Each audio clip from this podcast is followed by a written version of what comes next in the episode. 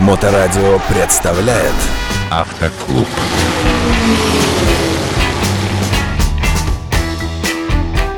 Всем добрый день, здравствуйте, вы слушаете Моторадио. В эфире программа «Автоклуб» и постоянный автор и ведущий этой передачи замечательный Михаил Цветков. Михаил, добрый день. Добрый день. Учитывая тот факт, что наша программа является просветительской и в каком-то смысле раскрывающей секреты и тонкости дорожного движения, вопрос следующий. Летом в городе появляется большое количество легкомысленных, даже я бы сказал, участников дорожного движения, всевозможных пользователей гироскутеров, а, всевозможных моноколес, а, различных э, скейтбордов и прочего, прочего, прочего разного удивительного летнего инвентаря. Так вот, каким образом водитель, опытный водитель, со слов опытного инструктора тебя, должен реагировать на всех вот этих достаточно непредсказуемых и движущихся весьма порой хаотично? Прошу. Ну, прежде всего, выезжая на дорогу из двора, собственно, во дворе уже начинаешь сталкиваться вот э, с этими людьми, которые движутся на чем-либо вообще по принципу броуновского движения. То есть, куда он поедет, как он поедет, это не всегда даже им самим известно. Смотреть на 360 градусов, э, да, стараться надо. Возможно ли это? Ну, э, об этом мы, в принципе, э, стараемся упреждать э, и в период обучения в школе, и у нас, опять-таки, на нашем замечательном автодроме. Среди наших же учебных машин ездят наши же учебные мотоциклы, и ребятки и маленькие, и постарше, и у них движение, в общем-то, не всегда они уже готовые к э, дорогам общего пользования, и те же самые готовящиеся стать водителями, они э, уже понимают, что они на дороге не одни, и э, от них много что зависит. К чему надо готовиться? К тому, что в любой момент находящийся рядом с ними пешеход, использующий какие-то средства передвижения, может поехать в непредсказуемую сторону. Самое страшное для водителя – это непредсказуемый водитель и непредсказуемый пешеход на каких-то колесиках. А вот тот факт, что некоторые из них э, еще и едут в наушниках, э, вот это, мне кажется, побегает просто в ужас. Это, это беда. Это, это честное слово, это беда, потому что на них не работают ни звуковые сигналы, ни э, моргание фарами. И, наверное, только пинот под зад им поможет. Как с этим бороться? Я не знаю. На, на законодательном уровне, если только это запрещать, я не знаю, возымеет это действие, нет. Я считаю, что это внутренняя культура поведения должна. А вот в реальной жизни, как водитель должен какие-то меры предпринимать? Э, например, начинать настораживаться, притормаживать, скажем, за 100, за 200 метров, за 50 метров от такого объекта. Что опыт подсказывает? Если э, применительно к себе, подобных э, людей, особенно если я вижу, что там провода торчат, я, я лучше отпущу. Ну, пусть он уйдет куда-то из поля моего зрения совсем. Если он э, движется с тобой в попутном направлении, я снижу скорость. Если он, как часто это бывает, э, те же самые велосипедисты, там, скейтбордисты э, двигаются по проезжей части э, навстречу тебе, причем э, по встречной полосе, совершенно не предназначены для того, чтобы они э, тут ехали. Опять-таки, я лучше снижусь там вплоть до остановки, пусть он тебя проедет. Ну, Господь-то с ним. Потому что если даже, будучи ты прав, его шатанешь нечаянно, случайно, по нашим правилам ты будешь виноват. Да, он идиот, что оказался у тебя здесь рядом с машиной.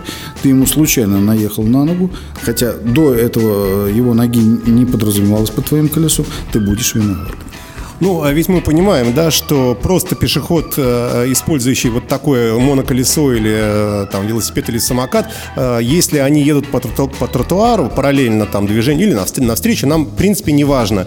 Сейчас много где в городе есть ограждения специальные пешеходные. Я к тому, что вот эти вот потоки транспортные, да, автомобильные по дороге и вот по тротуару там какие-то вот эти вот снующие туда-сюда люди, в общем-то, они особо не соприкасаются.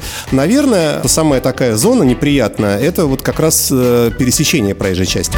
Понимаешь, в чем дело? Э, ну, опять-таки, правилами теми же прописано, что спешиваться надо на пешеходных переходах. Это с любых колес ты должен э, слезть для того, чтобы пройти как нормальный цивилизованный пешеход. Сразу под вопрос. А как быть, если ты на роликовых коньках? Это что, переобуваться перед каждым пешеходным переходом? Ну, на роликовых коньках вообще на проезжей части делать нефиг, а пешеходный переход – это проезжая часть все-таки. Ну, а как тогда быть? Тому, кто хочет попутешествовать, даже пускай он по тротуару едет, что ему ехать только по там правой правой стороне дороги и все. Что касается роликовых коньков, э, это ну, вообще изначально спортивный снаряд. Ты же в зимний период на лыжах не идешь по пешеходному переходу. Та же самая история с роликовыми коньками. Ну или, хорошо, у нас гололед, у нас Питер. На коньках ты много людей увидел там с хоккейными клюшками, переходящих пешеходный переход. Ну, роликовые коньки, ну, те же самые коньки. Э, есть специально отведенные места для их использования. Ты красиво уходишь от ответа, тем не менее. Я, собственно, к чему клоню? Так как нас слушают, возможно, не очень опытные водители или те, кто только собираются э, выучиться и получить водительское удостоверение, всем этим людям наверняка было бы полезно узнать от тебя, что нужно делать при подъезде к пешеходному переходу в контексте вот этих вот э, двухколесных и одноколесных движущихся людей. Автомобильный клуб. Знаешь, вот э, я как э, человек, служивший в армии, наверное, вот с самого начала, с первого года службы, э, хорошо запомнил. Если не знаешь, как поступить, поступай по уставу. Так вот, ничего нет проще действовать по правилам. Правила предписывают тебе остановиться до стоп-линии. От стоп-линии есть соответствующее расстояние до пешеходного перехода. И если ты стоишь в пределах правил, ты никогда никому ничем не повредишь.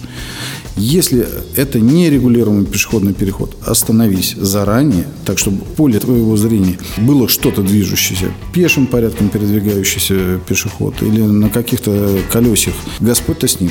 Пусть он уйдет ты не должен э, его касаться. Ну, обыкновенный вот такой перпендикулярный э, пешеходный переход со светофором, он понятен. И даже и без светофора, в принципе, он понятен. Но основные аварии случаются на правом повороте, например, когда ты поворачиваешь, видишь, что пешеходов нет, ты спокойненько нажимаешь на газ, а тут вылетает под свой свет ну, велосипедист, да. Вот об этом пару слов хотелось бы от тебя услышать. Здесь, опять-таки, э, как в период обучения, так и тем людям, которые приходят восстанавливать осваивают навыки. Я говорю, что так же, как на мотоцикле, на машине у тебя взгляд должен уходить в сторону поворота. Когда ты еще только подъезжаешь к перекрестку, к повороту, смотри уже туда и должен быть на 200% уверен, прежде чем пересекать совет простой. Смотри широко, да. смотри во все стороны э, так, чтобы увидеть даже вот этого едущего, несущегося другого участника дорожного движения. Да. Ну, в оправдании э, подобных столкновений могу сказать только, если ты уже въехал, ну, допустим, на пешеходный переход, на котором никого не было, и в тебя въехал велосипедист, да, конечно, его накажут. Ну, конечно, накажут. Если у тебя машина э, застрахована, а она должна быть у тебя застрахована, то страховая компания тебе возместит. Ну, разумеется, за счет виновника. То есть тот, кто въехал, тот априори виноват. Если ты убедился, что никого не было, и откуда там, ну, я, я не знаю, на какой скорости велосипедисты едут. Я знаю, что они э, могут быстро ехать. У меня было такое на глазах, что впереди едущая машина просто схлопотала велосипедиста. Он, да, он оттормозился. Но он оттормозился не с той скоростью, перелетел через руль и своим шлем э, помял ему дверь. Ну, да, это, э, это ДТП. Это ДТП на пешеходном переходе, на котором столкнулись два транспортных средства при одном водителе. Водитель с пешеходом. Пешеход башкой повредил автомобиль. Ну, да, там, слава Господи, что у него шлем был. И, в общем, ну, разбирательство, оно закончилось в пользу автомобилиста на самом деле. А сам, если бы перед тобой стоял бы выбор такого экзотического транспортного средства какого-нибудь, ты приверженец чего вообще? Вот если без мотора оно. Ну, я имею в виду без внутреннего... Хотя даже уже трудно сформулировать теперь. Знаешь, э, я в свою вот э, школьную бытность очень много времени проводил на велосипеде.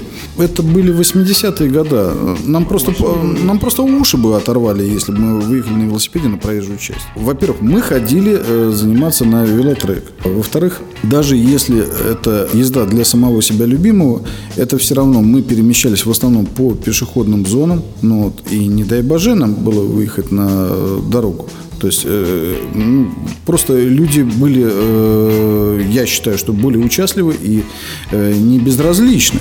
Если э, это на дороге, то я на учебном автомобиле ученику говорю, как делать не надо, и тут же на глазах кто-то делает не так, ну, почему не сказать?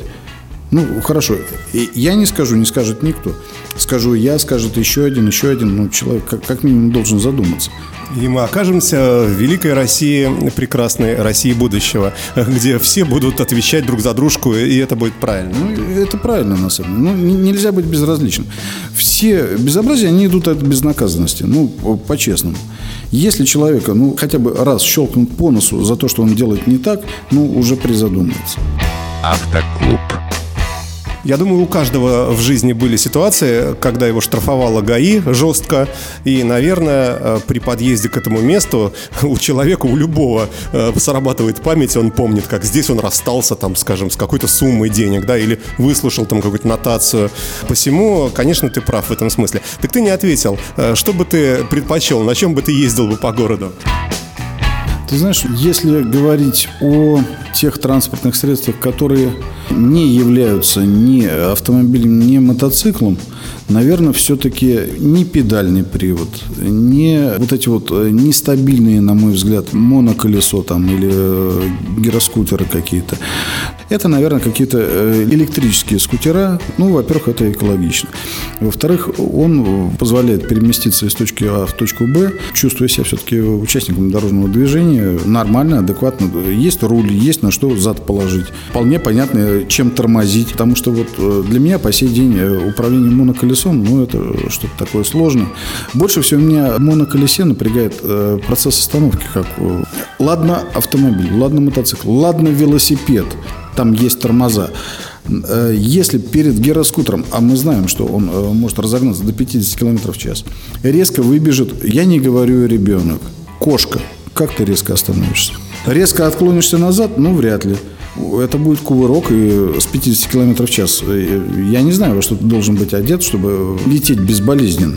Ну, справедливости ради скажем, что мне кажется, таких случаев особо много не наблюдается, потому что 50 км в час на таком колесе все-таки ехать, ну, реально страшно. мне кажется, немного находится отважных людей, даже вот таких безбашенных, которые бы вот так вот летали. Все-таки это нечастое явление. Ну, и еще как положительный фактор мы отметим, что все-таки Петербург, зимний город, город, и вот этот э, беспредел веселый, он, он, он временный, да, все-таки. Итак, в качестве подведения итога, Миш, смотрим э, как можно шире по мере силы возможностей, и что еще в завершении передачи по нашей сегодняшней теме сказать бы? Вот подытоживая да, э, сегодняшний разговор, я могу сказать, что любые водители, независимо чем э, управляют, даже не являющиеся водителями пешехода э, на каких-то колесах, должны быть внимательны прежде всего, все-таки знать правила дорожного движения обязательно, быть внимательными друг к другу, оказывать помощь и э, делать замечания тем, кто ну, все-таки не соблюдает правила, особенно э, когда это опасно когда это может быть опасно. То есть не в тот момент, когда уже наступила опасность, а предотвращая ее. Большое спасибо, Михаил. Я напомню, что Михаил Цветков, автор и ведущий э, этой рубрики в программе «Автоклуб», сегодня был на Моторадио. Спасибо, Михаил. Спасибо. «Автоклуб» на Моторадио.